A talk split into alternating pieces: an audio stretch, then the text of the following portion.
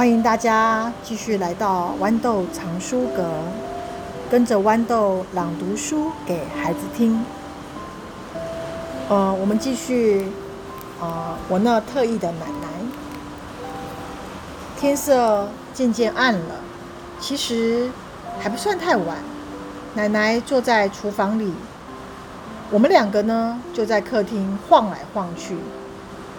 等到梅丽呢要拿跳绳要去外面的时候，奶奶转身告诉她：“今晚别出去。”梅丽很不高兴，不过她什么都没说。她在小沙发上蹭了一下楼，就上去了。她喜欢躲在床上看书，可是奶奶又说：“今晚别看。”奶奶老神在在的坐在她的摇椅。腿上放了一只缝衣篮。奶奶不太会做裁缝，可是啊，很会修补东西。美丽只好跑来赖我身上，看我排这个拼图。天全暗下来的时候，我没有办法再看清楚拼图啦，正要伸手去开灯，可是奶奶阻止我说：“今晚别开。”时候，我们都知道奶奶一定打着什么样的算盘。奶奶告诉梅丽：“把前门关起来。”梅丽像小老鼠一样，拖着团灰色的影子去关门。奶奶又补了一句：“把门也拴起来。”奶奶以前从来没有锁过门的。你们家会锁门吗？为什么要锁门？就是要防止小偷嘛。可是奶奶不必锁门呐。啊，为什么她以前没锁门呢？因为啊，没有人敢来惹奶奶。可是奶奶今天却叫梅丽说，把门也拴起来。在黝黑的客厅里，我们三个人只剩下三团黑影了。奶奶一定有什么阴谋。美丽又缩回小沙发上面，我们一起在等某一件事情要发生。天全黑了，我可以想象从外面看起来。你们说，天全黑的时候，从外面看起来的房子是什么样的房子呢？门锁着，楼上。楼下没有半盏灯，好像我们全部的人都去哪啦？对，去拜访奶奶的表妹苏留达啦。虽然根本就没有表妹这个人。半个小时之后，奶奶却开口了，把我们吓得跳起来。她说：“我们可以来讲鬼故事哦。”换美丽小声地说。今晚别讲。过了一阵子，好大一阵子，有声音了。窗外的树丛有轻轻摇晃的声音。我好像看到奶奶伸手戳着脸颊。我们全部人都停止呼吸的在听外面的动静。脚步声到了后面阳台，先是。偷偷的，后来就比较放心的踩下去。反正外面看起来没有人在家。一只手转转沙这个厨房的沙门的门把，发现锁着。猜谁来啦？我们听到有锯东西的声音。有一只戳刀伸进纱门来锯锁，那个年代的锁是用木头拴起来的。在小小的沙发上，美丽发出很轻的惊吓声。奶奶伸手到这个缝衣篮里面摸了出了一个东西。黑暗中，她手中的那那一只只有小灯的纸风车。看起来像耀眼的星星，我发现奶奶的摇椅还在动，可是人却不见了。原来她来到了我的后面，小声地说：“跟在我后面。”我跟着她走过了这个，横过了客厅，到了厨房。你一定不相信，那个胖胖那么重的奶奶，走路可以那么的轻，像浮在水面一样。我们两个像只这个大大头大尾小的小怪兽，悄悄地来到了厨房口。我们听到门外破台这个那个啊阳台的板子上。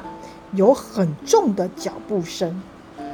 奶奶转向我，在我的鼻子下方用她的大拇指划过一根火柴。很多男人都能够单手划火柴，可是你大概没有见过女人也会这把戏。她用自己的身体遮住了火焰，然后。将火柴点在她另一只手上面的东西，火花嘶嘶嘶的冒上来。他蹲下身子，将手上的那个东西滚向黑漆漆的厨房。几秒钟过去了，突然，奶奶家就跟上次一样，噼里啪啦、噼里啪啦的爆开了。蓝光在厨房闪着，有一下子，你甚至可以看到墙上面挂的月历，然后又响起了一声像要宣判死刑的爆破声。原来呀、奶奶丢过去的是一颗樱桃炸弹，就在这个三个彪形大汉和阿尼的八只脚的旁边。炸开了！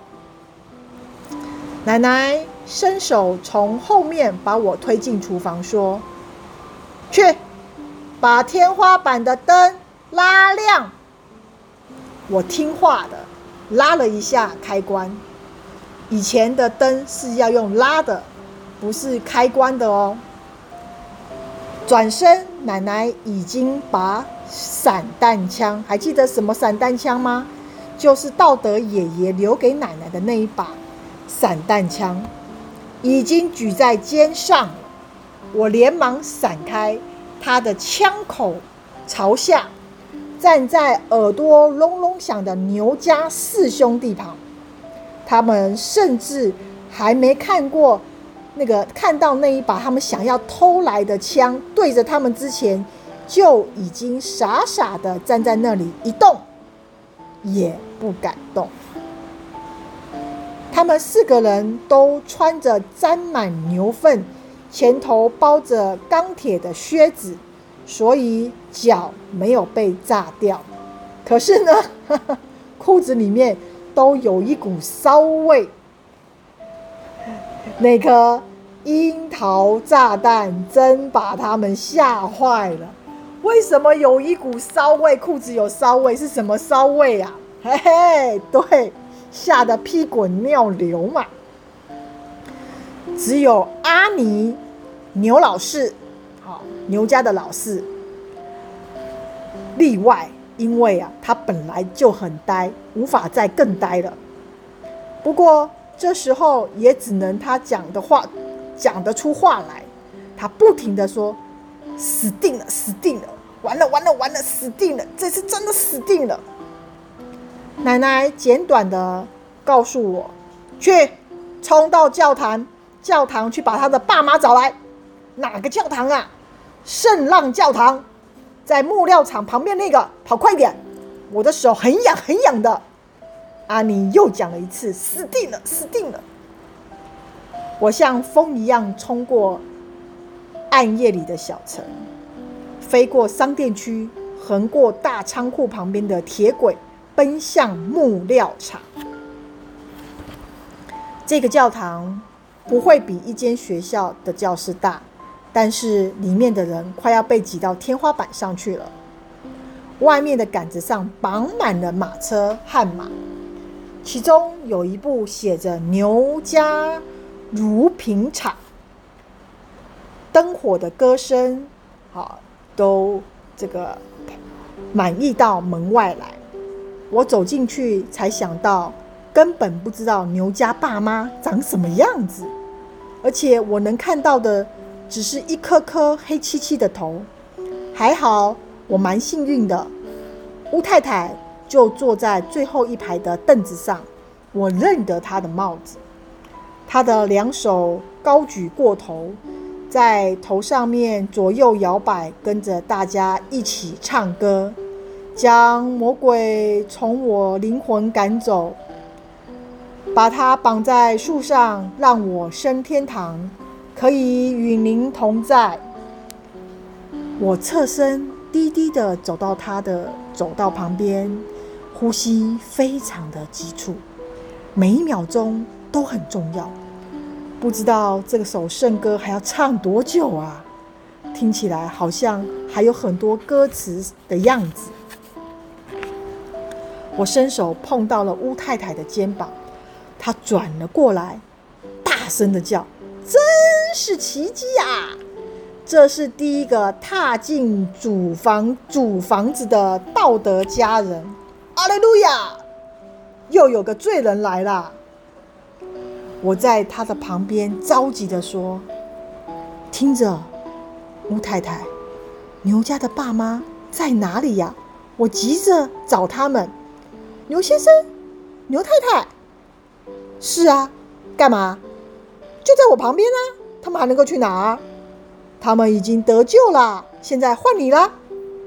听着，乌太太，奶奶用一颗樱桃炸弹炸到了他们家四个小四个男孩，现在他们都在奶奶的枪下，动都不敢动了。乌太太的嘴巴张得好大，想尖叫，却发不出半点声音。我们四个人，牛先生、牛太太、乌太太和我都跳进了那部摇摇晃晃的牛奶车里，听着马蹄哒哒哒的跑。牛车厢里面没有多余的座位，我们靠着两边互相挨着。